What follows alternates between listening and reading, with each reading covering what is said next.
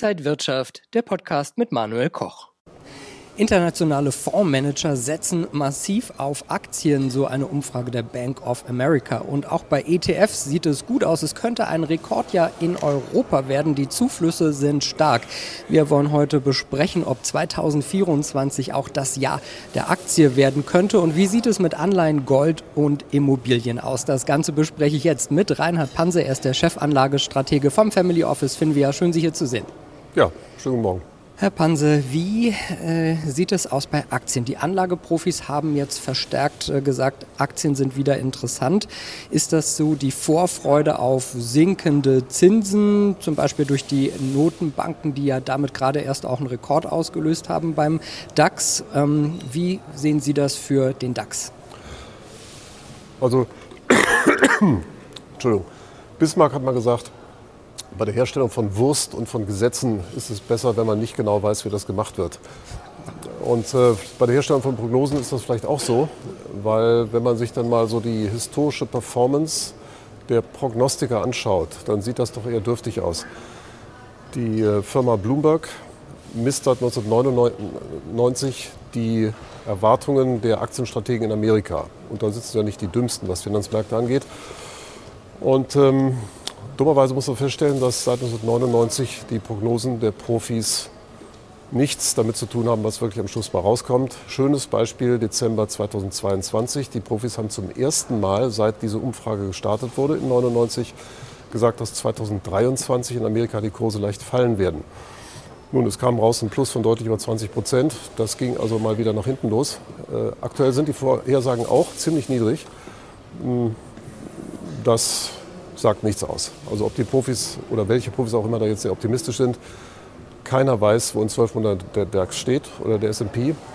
Aber es ist doch sinnvoll, in die Herstellung der Prognose mal ein bisschen reinzuschauen, weil dann kriegt man ein Gefühl dafür, wo vermutlich die Chancen liegen und wo die Risiken. Und äh, wenn man das dann tut, dann stellen wir Folgendes fest. In Amerika haben die Prognostiker im letzten Jahr wahrscheinlich deswegen so negativ sich über den Aktienmarkt geäußert, weil auch die Konjunkturforscher ausgesprochen negativ waren für die US-Konjunktur. Das wird von der US-Zentralbank seit 1969 gemessen.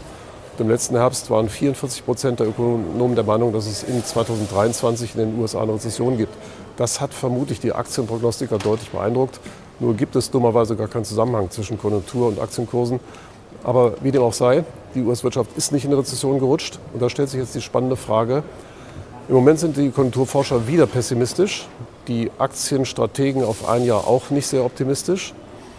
Was könnte der Grund sein und was kann man denn zu dem Thema äh, seriös beitragen? Der Hauptpunkt, warum sich die Ökonomen geirrt haben und die Aktienstrategen wohl auch, war, dass die US-Regierung sich erneut massivst verschuldet hat.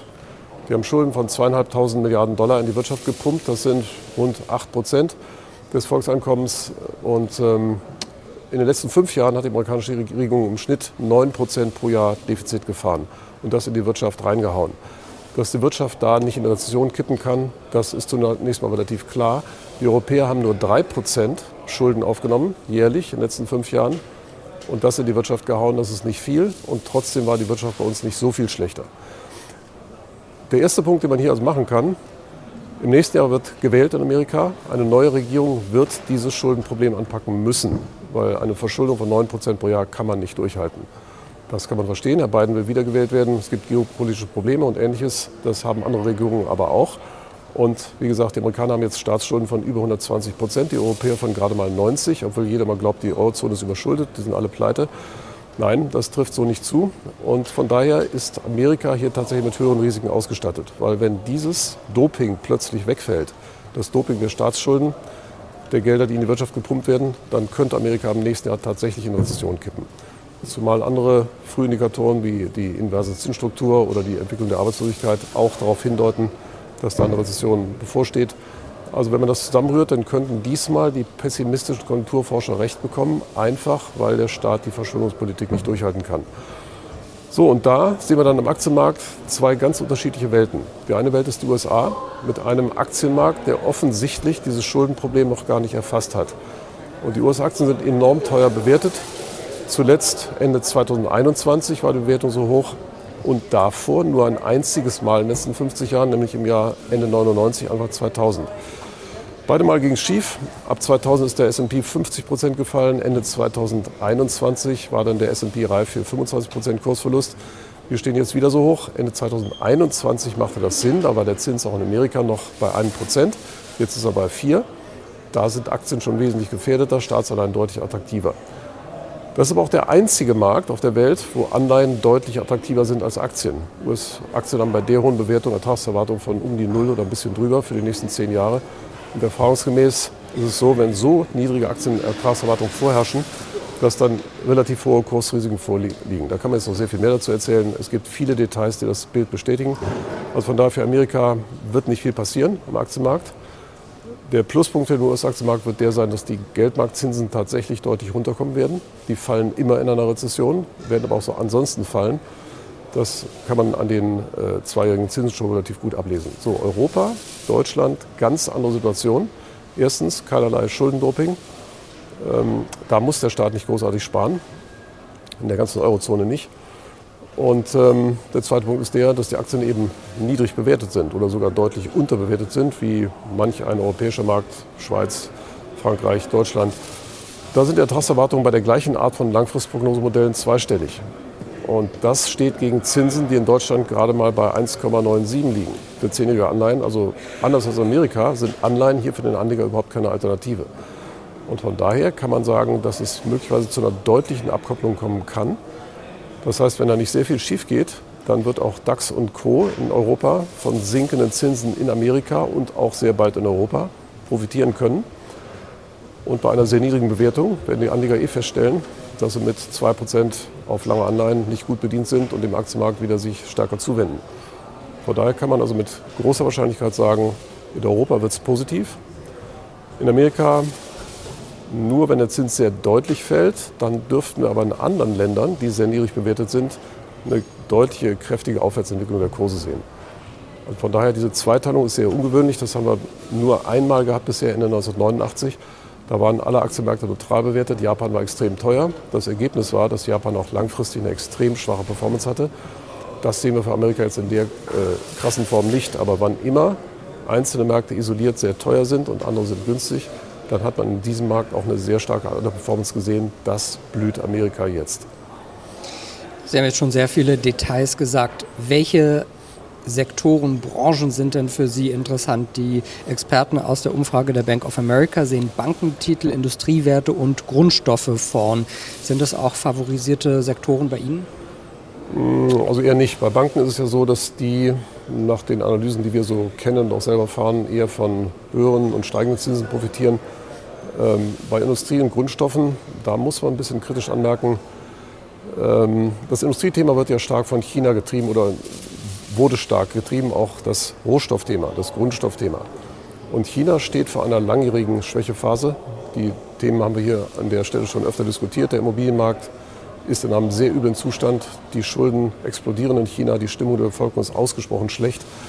Und äh, die jungen Leute kriegen keine Kinder mehr. Die Geburtenrate hat sich im letzten Jahr halbiert.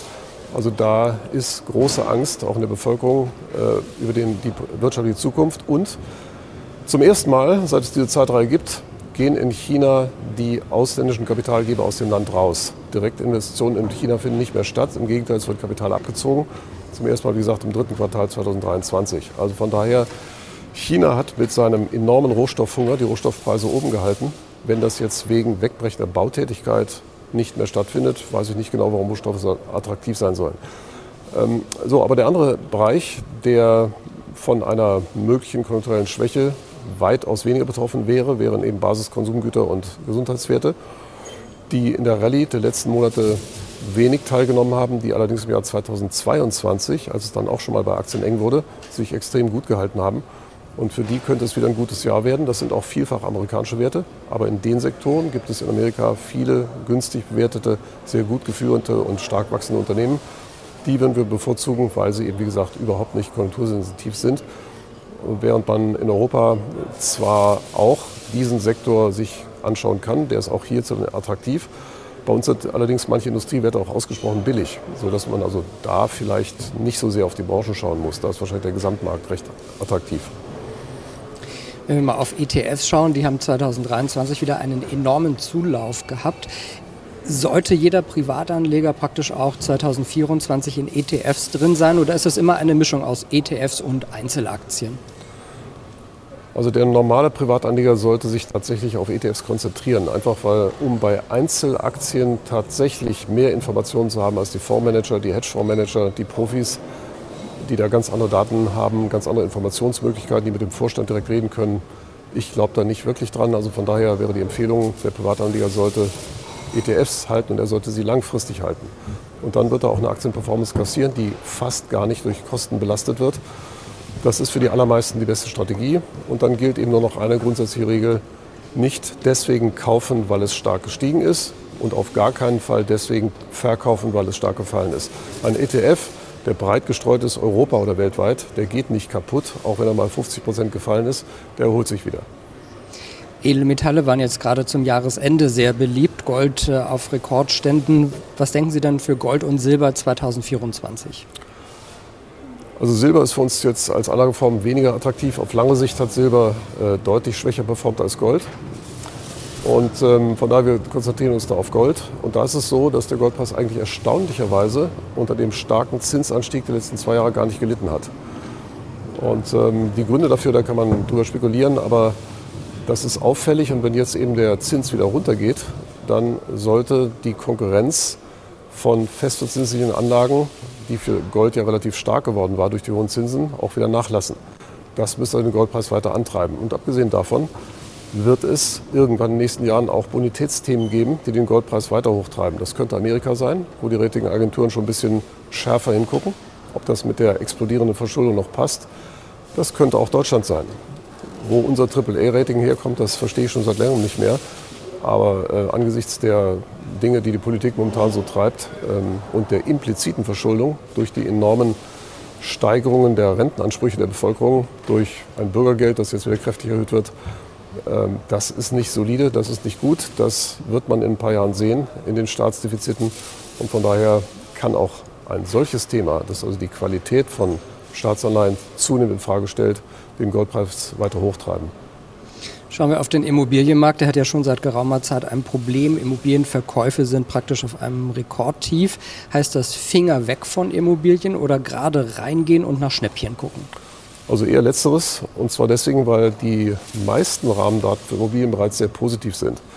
Das eine ist eben die Zahl der Neubautätigkeiten. Das ist extrem stark zurückgegangen und wird auch weiter niedrig bleiben aus diversen Gründen.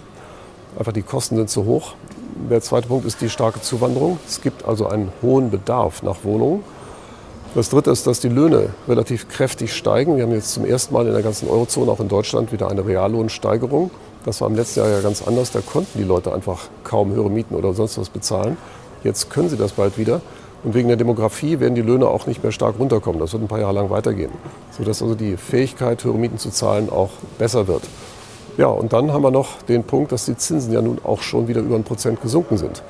Und das wird natürlich schon sehr bald manch einen nach dem ausgeschlafenen Silvesterrausch dazu bringen, mal nachzurechnen, ob es jetzt nicht doch gehen könnte mit der Eigentumswohnung. Ja, und dann haben wir als letzten Punkt den, dass im Jahr 2022 ähm, direkt nach dem Beginn des Zinsanstieges im Frühjahr die Immobilienaktien stark eingebrochen sind. Die Hauspreise haben noch ein paar Monate lang so vor sich hingedümpelt und sind dann plötzlich weggebrochen. Da ist plötzlich die Nachfrage komplett zusammengekracht. So, jetzt steigen die Immobilienaktien wieder deutlich mit dem Zinsanstieg, äh, mit dem Zinsabstieg. Und sie bieten vermutlich eben ein Bild auf die Zukunft, weil am Kapitalmarkt sowas eben schneller äh, sich in Preise umsetzt. Von daher könnte auch das ein Frühindikator sein, der andeutet, dass der Hauspreisverfall bald zu Ende geht und sich dann auch wieder in die andere Richtung dreht. Jetzt haben wir viele Details besprochen. Wie sieht denn eine mögliche Portfoliostrategie für 2024 aus? Also es bleibt eigentlich ganz unverändert dabei, dass die Aktien ganz überwiegend attraktiv sind. Deswegen eben nach wie vor deutlich mehr als die Hälfte des Vermögens, das langfristig zur Verfügung steht, sollte eben in Aktien und Unternehmensbeteiligungen, also Private Equity Fonds, angelegt sein. Und ähm, Wohnimmobilien bleiben spannend. Wie gesagt, 20 Prozent macht dafür ein Vermögen durchaus Sinn. 12 Prozent Gold und der Rest eben in festverzinsliche Anlagen, wobei wir da nach dem jüngsten Kursrutsch dann auch wieder die inflationsgeschützten, also Zinsrutsch, die inflationsgeschützten Anleihen deutlich bevorzugen würden. Die sind immer noch attraktiv und gehen von zu niedrigen Inflationsraten für die nächsten zehn Jahre aus. Und nochmal so ganz kurz, positiv oder eher negativ für 2024 gestimmt? Eher positiv, aber mit deutlichen regionalen Differenzen sagt Rana Panse, der Chefanlagestratege vom Family Office Finvia. Vielen Dank, dass Sie wieder hier an der Frankfurter Börse zu Gast waren und danke Ihnen, liebe Zuschauer, fürs Interesse. Alles Gute, bis zum nächsten Mal. Und wenn euch diese Sendung gefallen hat, dann abonniert gerne den Podcast von Inside Wirtschaft und gebt uns ein Like.